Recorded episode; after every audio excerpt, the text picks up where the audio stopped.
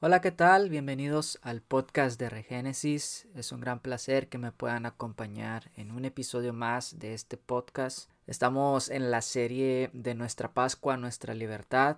Como les dije en episodios anteriores, estamos a punto de celebrar esta fiesta de Pesaj en la que recordamos eh, el sacrificio, la muerte y la resurrección de nuestro Señor Jesús y cómo es que este sacrificio nos ha traído libertad, libertad de la esclavitud del pecado, libertad de la esclavitud del mundo o de los sistemas del mundo, libertad de la opresión de nuestro enemigo también hemos visto algunos aspectos históricos de esta fiesta y el por qué es que se celebra. Los hebreos celebraban esta fiesta recordando la libertad que Dios les había dado del pueblo de Egipto, cómo es que el Señor los sacó de ese lugar con mano fuerte, con brazo extendido, y este Egipto literal simplemente era una demostración del Egipto espiritual que tiene que ver con el pecado, tiene que ver con el estar bajo el yugo de la esclavitud de los sistemas. El enemigo lo que quiere es esclavizarnos y que no vivamos la vida plena que Dios tiene para nosotros. La palabra nos menciona de que Jesús vino a dar libertad a los cautivos. Y en el transcurso de la palabra esta es consistente y el mensaje que encontramos en la palabra es consistente porque nos habla constantemente de que el pecado nos ha esclavizado. Constantemente nos está hablando acerca de que tenemos que salir o ser liberados de esa esclavitud y de que el Señor Jesús vino para eso, para dar libertad a los cautivos. Este es el mensaje consistente que encontramos en la Biblia. Entonces, las fiestas del Señor no solamente son históricas, sino que también nos hablan de aspectos proféticos. El Señor establece estas fiestas para que el pueblo de Dios se rigiera por medio de ellas y esto les iba a enseñar los tiempos de la agricultura, pero también les iba a enseñar un aspecto espiritual de que estas fiestas nos demuestran las verdades espirituales que hay en el Señor. La fiesta de Pesaj nos habla acerca de nuestra liberación. Después de Pesaj se celebraba la fiesta de los panes sin levadura que nos habla acerca de quitar toda la corrupción que hay en nosotros. O sea, el Señor nos rescata en Pesaj, nos rescata de la esclavitud en la que estábamos para que vengamos a ser nuevas criaturas, pero ahora limpios de toda levadura, limpios de toda impureza, limpios de todo aquello que nos aleja de Dios, porque para esto nos llamó el Señor a libertad, para que viviéramos la libertad gloriosa que hay en el Señor. Una libertad, una vida plena, una vida donde manifestamos la vida de Dios a través de nosotros, una vida en la que vivimos en plenitud. Y después de esta fiesta de panes sin levaduras se celebra lo que es la fiesta de primicias. En esta fiesta se llevaba de lo primero de la cosecha, de los primeros frutos o los granos de la cosecha y se la presentaban a Dios como agradecimiento, dando a entender de que ellos estaban confiados en Dios, de que ellos confiaban de que Dios era el que les daba de comer, el que permitía que estas cosechas se dieran. Pero esto también nos habla en un aspecto espiritual de el nuevo nacimiento y la nueva vida, pero también nos habla de la futura resurrección de entre los muertos. Jesús, en un aspecto profético, cumple con estas tres fiestas. Primeramente muriendo por nuestros pecados para rescatarnos de la esclavitud. En segundo lugar, cumple la fiesta de Pesaj estando en esa tumba y su cuerpo no vio corrupción. De hecho, la palabra dice que Él es el pan vivo que descendió del cielo un pan en el cual no hubo corrupción. En Jesús no hubo pecado, no hubo mancha. Él fue presentado como el Cordero de Dios que quita el pecado del mundo. Y este Cordero tenía que ser sin defecto, sin mancha alguna. Solo un alma perfecta, solo un, alma que se sometía al Señor podía ser sacrificada para la expiación de los pecados de la humanidad. Y ese fue Jesús. Pero la fiesta de primicia también nos habla de su resurrección, de Jesús como primicia de los que han sido resucitados. Entonces, en conjunto, estas tres fiestas que se celebran en un lapso de ocho días nos hablan de ese proceso que todo recién creyente en el Señor tiene, porque nos habla de nuestra salida de Egipto, del pecado, nuestra consagración a Dios y la vida nueva que Él tiene para darnos a nosotros. Y este último mensaje de esta serie de nuestra Pascua, nuestra libertad, vamos a hablar acerca del el compartir esta libertad. En episodios anteriores hablamos de que la libertad se celebra, pero no solamente se celebra, sino que se vive, pero no solamente se vive, sino que se preserva pero no solamente se preserva, se tiene que compartir. Y hoy vamos a hablar de esto, del compartir la libertad. Y como les decía hace un momento, Jesús nos habla acerca de que Él vino para dar libertad a los cautivos, para dar vista a los ciegos, para dar sanidad a aquellos que estaban enfermos, para sanar el corazón de los quebrantados. Este era el trabajo de Jesús. Jesús es nuestro libertador. Y el énfasis no es en que nosotros estamos mal o que estamos en pecado o que estamos en, condenación. El énfasis es en que tenemos un Salvador, en que tenemos a alguien que ha venido a rescatarnos, en que tenemos a alguien que nos ama tanto, que nos ha dado lo mejor de sí, nos ha dado a nuestro Salvador, a nuestro Señor Jesús. Y mencionaba en episodios anteriores de que cuando se nos da libertad, muchas veces no sabemos qué hacer con esa libertad que nos ha dado. Y esta es una de las tragedias más grandes, más grande que la propia esclavitud. El ser libres y no saber qué hacer con esa libertad. Y otra de las tragedias muy grandes es tener libertad, pero no saber que somos libres. Estas son dos de las tragedias más grandes que le pueden ocurrir al ser humano. Pero Dios quiere que nos demos cuenta de que Él nos ha dado esa libertad que nuestra alma tanto anhela, pero que también quiere que la vivamos, que la disfrutemos, que la manifestemos y que la compartamos a los que están a nuestro alrededor, ya que en el mundo hay personas que son esclavas esclavas a sus temores, esclavas a sus pasados, a los errores que cometieron, a las consecuencias de sus errores, esclavizados a sistemas, esclavizados a religiones, esclavizados a un sinnúmero de cosas que no los dejan vivir una verdadera vida en libertad o, o disfrutar lo que es la vida. Entonces, lo primero es entender de que nosotros, como hijos de Dios,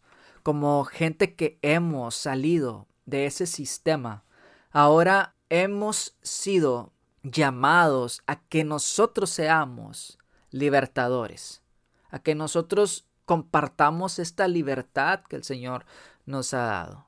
Hay personas esclavas. Nuestro llamado es a ser libertadores. Pero hay algo que también se puede ver como una tragedia y es de que muchas veces no cumplimos con ese llamado que el Señor nos ha dado de libertar, porque nos volvemos en esclavistas. Cuando vemos personas que están llegando a los caminos del Señor, en vez de mostrarles una vida buena en el Señor, lo que hacemos es volverlos a esclavitud, volver a someterlos a sistemas de hombres que no los dejan vivir una vida plena, que solamente los esclavizan y les hacen una vida miserable. Es por eso que el Señor a nosotros, que ya hemos sido rescatados, nos manda a que nos limpiemos de toda levadura que puede contaminar nuestras vidas La palabra dice que un poco de levadura leuda toda la masa. Entonces, tomando en cuenta de que esta fiesta de, los panes sin levadura va muy pegada a lo que es la fiesta de Pesaj, quiero hablar un poquito también de esto, de lo que es la fiesta de los panes sin levadura, que era lo que se hacía, y es que en esta época se fabricaban estos panes y se comían, pero una de las cosas que se hacía dentro del pueblo de Israel era que ellos buscaban en sus casas todo rastro de levadura que pudiera haber ahí y lo limpiaban y ellos buscaban con una lámpara con una lámpara que representa para nosotros la palabra de Dios. En cada rincón ellos buscaban si había si habían rastros de impureza, si habían rastros de levadura que pudieran leudar los panes que ellos iban a fabricar, ya que ellos fabricaban estos panes y durante siete días ellos los comían. El siete es muy importante porque nos habla de una semana y nos habla de nuestro transcurso en este mundo, nuestro recorrido en esta tierra nos habla de nuestra vida aquí y cómo es que se cierran ciclos. La semana cierra su ciclo y empieza una nueva. Entonces esto nos indica de que nosotros mientras estemos en este mundo tenemos que guardarnos de todo aquello que puede contaminar y aquello que nos ayuda a examinar nuestro corazón. Si en nuestro corazón hay rastros de levadura, es la palabra de Dios. ¿Por qué es importante el buscar si en nuestro corazón no hay levadura? Porque de lo que hay en nosotros es lo que vamos a compartir con las personas. Entonces, si en mi vida hay cosas que no son, que no son correctas y que lo único que hacen es contaminar, entonces vamos a contaminar al que está a nuestro lado. Vamos a contaminar por medio de nuestra boca, por medio de lo que hablamos, por medio de lo que decimos a aquellos que nos están escuchando. Y entonces, en vez de traer una libertad a aquellos que la están buscando, lo único que hacemos es volverlos a esclavitud, hacer que vuelvan a las prácticas que ellos tenían cuando no conocían a Dios. Porque la levadura de la que habla el Señor Jesús no solamente tiene que ver con la corrupción de nuestros pecados, sino también con aquello que se infiltra de filosofías humanistas, de religiones que no tienen nada que ver con lo que la palabra de Dios nos dice, de ideologías, filosofías, todas esas cosas que vienen a nuestra vida y nos alejan de la fe verdadera en el Hijo de Dios son levaduras que están ahí para contaminar nuestra mente, para contaminar nuestra vida y que perdamos nuestra esperanza. Es triste ver personas o escuchar de personas que han perdido su esperanza en el Señor. Y es que vivimos en una época en la cual la agenda es que nosotros perdamos la esperanza de la redención, que perdamos la esperanza en Dios, que perdamos la esperanza en las promesas que el Señor nos ha dado. Son levaduras que se han infiltrado en nuestra vida y que nos alejan de la verdad de Dios. Es importante por esto de que nos acerquemos a la palabra de Dios y que pidamos al Señor que por medio de su Espíritu Santo Él nos revele cómo es que la palabra de Dios puede cambiar nuestras vidas para que de esa manera nosotros podamos ser luz a los demás y que podamos compartir la verdad de la palabra a los que nos escuchan. Porque muchas veces en vez de convertirnos en luz, nos volvemos tinieblas. En vez de convertirnos en portadores de esperanza, nos convertimos en profetas de la desesperación en vez de comportarnos como portadores de libertad, volvemos a las personas a la esclavitud en la que estaban. ¿Y de qué forma volvemos a esas personas a la esclavitud en la que estaban? Pues diciéndoles de que ellos no son esclavos, engañándolos así como hicieron en el tiempo de la emancipación, que muchos esclavos negros no se daban cuenta de que ya eran libres, porque sus esclavizadores los tenían engañados. Como no sabían leer, como eran ignorantes, como no tenían un conocimiento, era muy fácil mantenerlos engañados por conveniencia. El llamado de Jesús a sus discípulos fue no se contaminen con la levadura de los fariseos ni de los saduceos, ni la levadura de Herodes. ¿Por qué? ¿Qué era lo que pasaba con los fariseos y con los saduceos?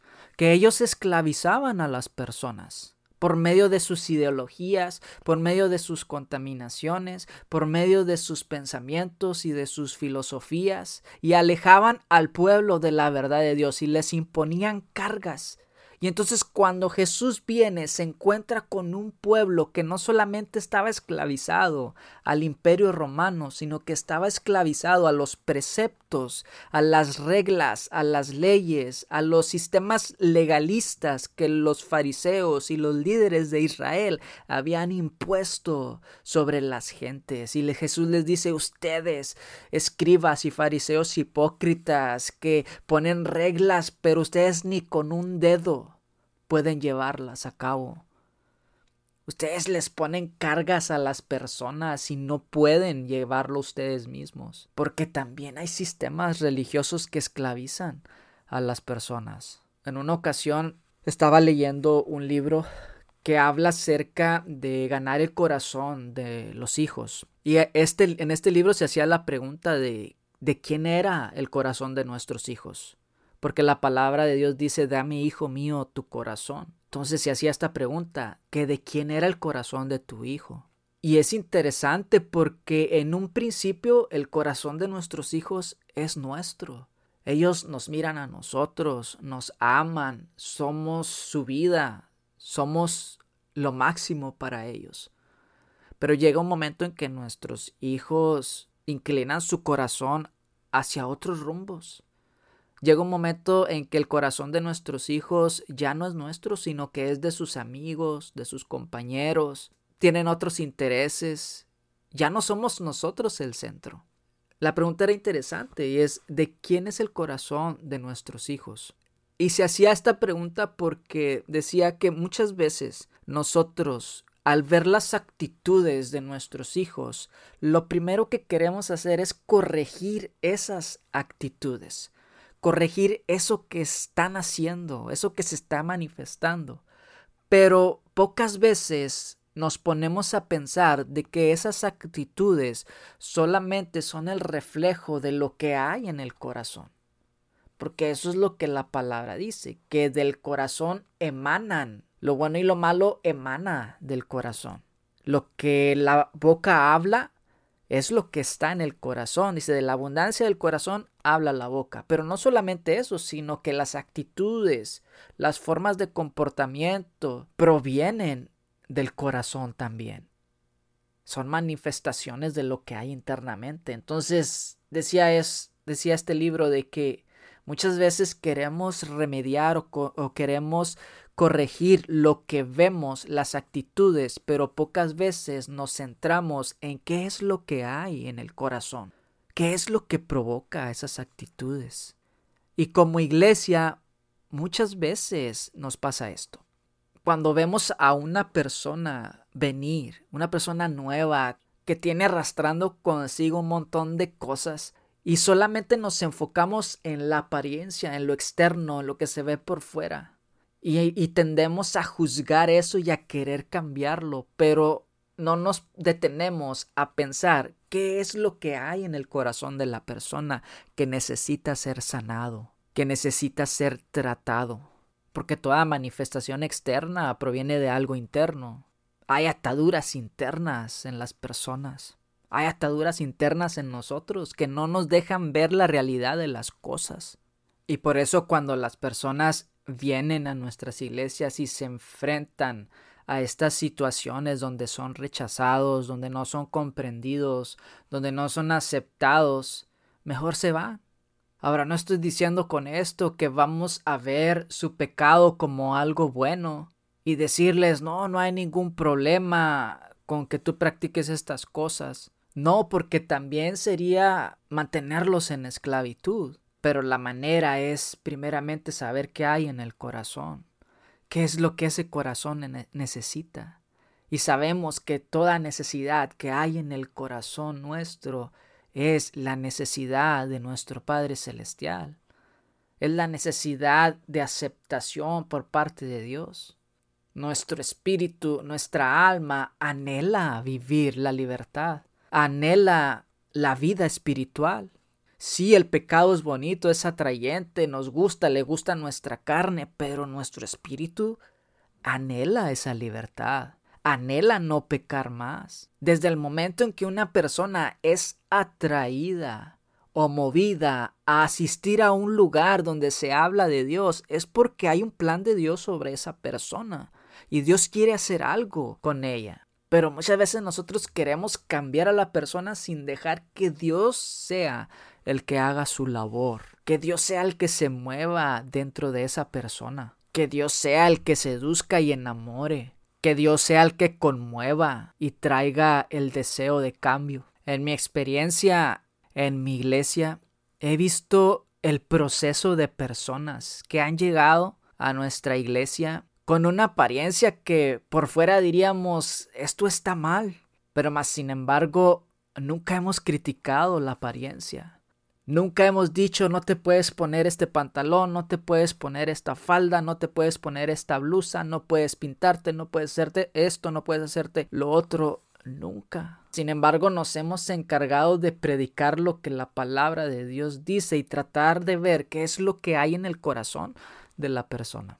Y en el transcurso del tiempo hemos sido testigos y hemos visto cómo es que la misma persona deja de vestirse de cierta manera, deja de hacer ciertas cosas, deja de hablar de cierta forma, deja de tener ciertas tendencias destructivas, quita malos hábitos, adicciones, pero no es porque alguien estuvo encima de ellos diciéndoles estás en pecado, estás mal, es esto, lo otro, no, sino porque la misma persona por medio de la relación que ha tenido con el Señor, ha comprendido ciertas cosas.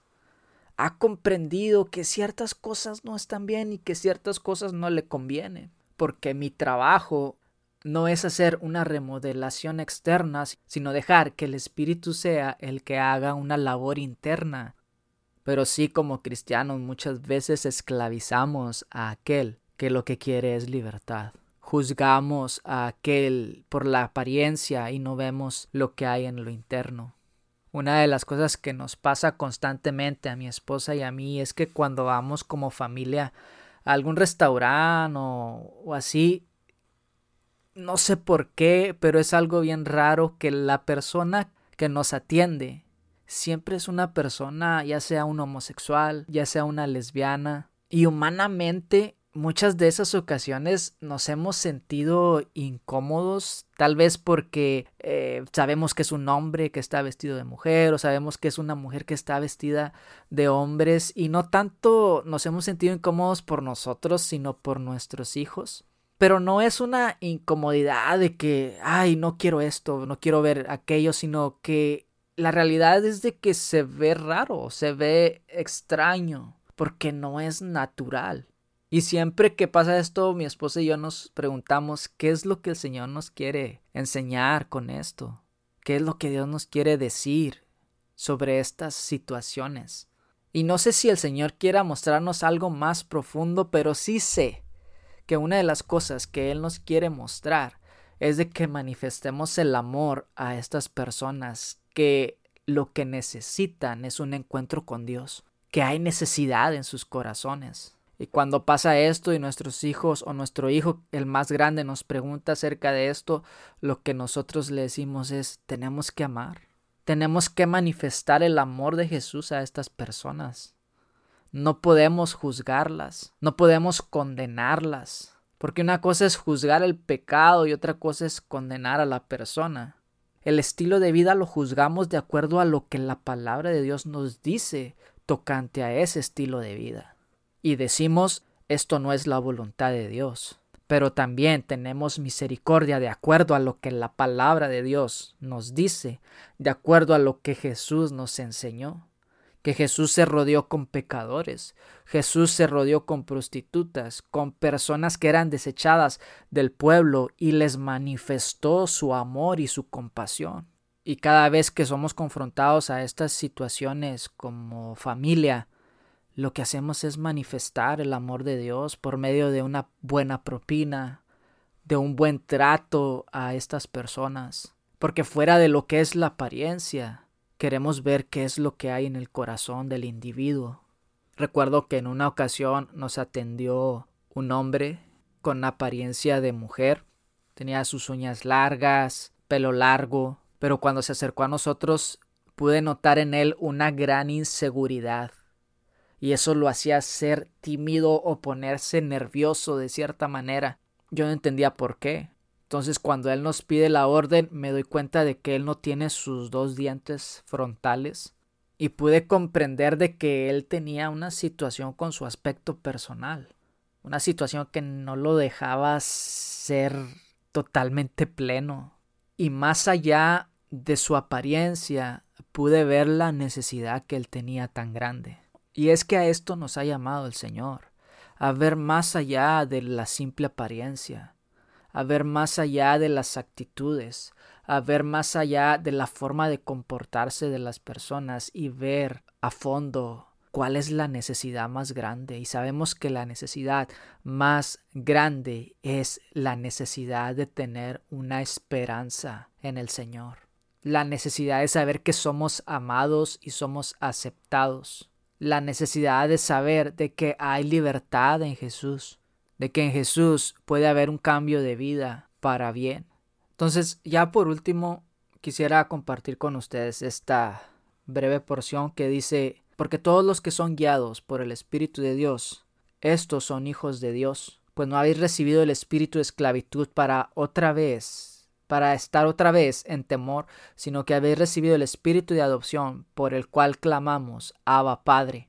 El Espíritu mismo da testimonio a nuestro espíritu de que somos hijos de Dios. Y si hijos, también herederos, herederos de Dios y coherederos con Cristo, si es que padecemos juntamente con Él, para que juntamente con Él seamos glorificados.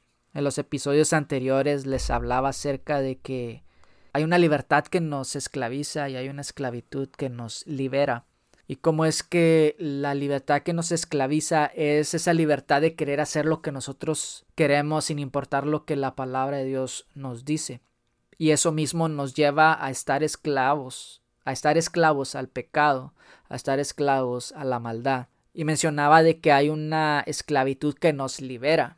Y yo sé que esclavitud es un término que suena muy negativo, pero viéndolo desde una mentalidad hebrea, este concepto no era negativo, porque los esclavos eran tratados bien dentro del pueblo de Israel.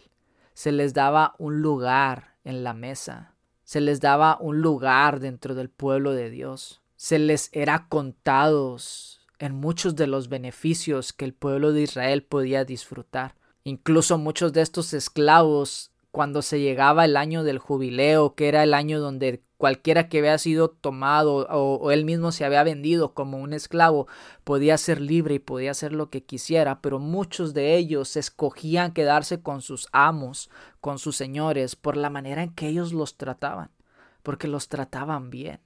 Y entonces estos eran considerados esclavos por amor.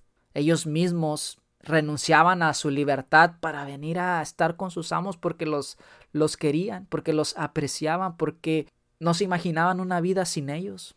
Y mencionaba de que este tipo de esclavitud es la que nos quiere dar Dios. Una donde no somos esclavos porque Él nos está obligando, sino porque nosotros mismos hemos decidido ser siervos de la justicia, siervos del Señor porque hemos visto la salvación y la libertad que Él ha traído a nuestras vidas y ahora nuestros ojos están fijados en Él. Nuestra mirada está en el Señor y no vemos a nadie más y estamos tan agradecidos que dedicamos nuestra vida a Él. pero aquí, en esta porción que les menciono, en Romanos 8, 14 dice, porque todos los que son guiados por el Espíritu de Dios, estos son hijos de Dios, pues no habéis recibido el espíritu de esclavitud para estar otra vez en temor, sino que habéis recibido el espíritu de adopción, por el cual clamamos, Abba, Padre. Y mencionábamos que la palabra dice que cuando el niño es niño y no es maduro, no hay diferencia entre el esclavo, porque no puede heredar. Pero aquí el Señor nos habla acerca de de que ya no somos esclavos, sino que nuestro estatus es el de hijos de Dios. Hemos sido adoptados por Él. Y ahora podemos clamar, Abba, Padre. Podemos clamar al Señor y poder verlo como nuestro Padre. Tenemos todos los beneficios como hijos. Y dice, y si hijos también herederos, herederos de Dios y coherederos con Cristo, si es que padecemos juntamente con Él, para que juntamente con Él seamos glorificados. Entonces el Señor nos ha traído de la esclavitud en la que estábamos para que vengamos a ser hijos de Dios. Y esa es la necesidad más grande que tenemos, la de un Padre la de un Padre que está presente y que responde por nosotros. Entonces, esto es algo breve, algo corto y, era porque tenía la necesidad de finalizar este episodio. Espero que haya sido de bendición para sus vidas. Espero que el Señor nos siga dando la revelación de que Él es nuestro Padre, de que tenemos la promesa del Espíritu Santo, de que el Señor nos ha llamado a un cambio de vida, pero no solamente eso, sino que el Señor nos ha enseñado o nos ha llamado a que traigamos libertad al que está oprimido y que cuidemos, que seamos cuidadosos de no llevar a esclavitud a aquellos a los que nos estamos acercando. Y volver a esclavitud a una persona es llevarla a perder su esperanza, su esperanza en la redención, su esperanza en la salvación, su esperanza y su fe en Dios. Entonces, bendiciones, que el Señor los bendiga y los guarde, que el Señor haga resplandecer su rostro sobre nosotros y nos dé de su paz.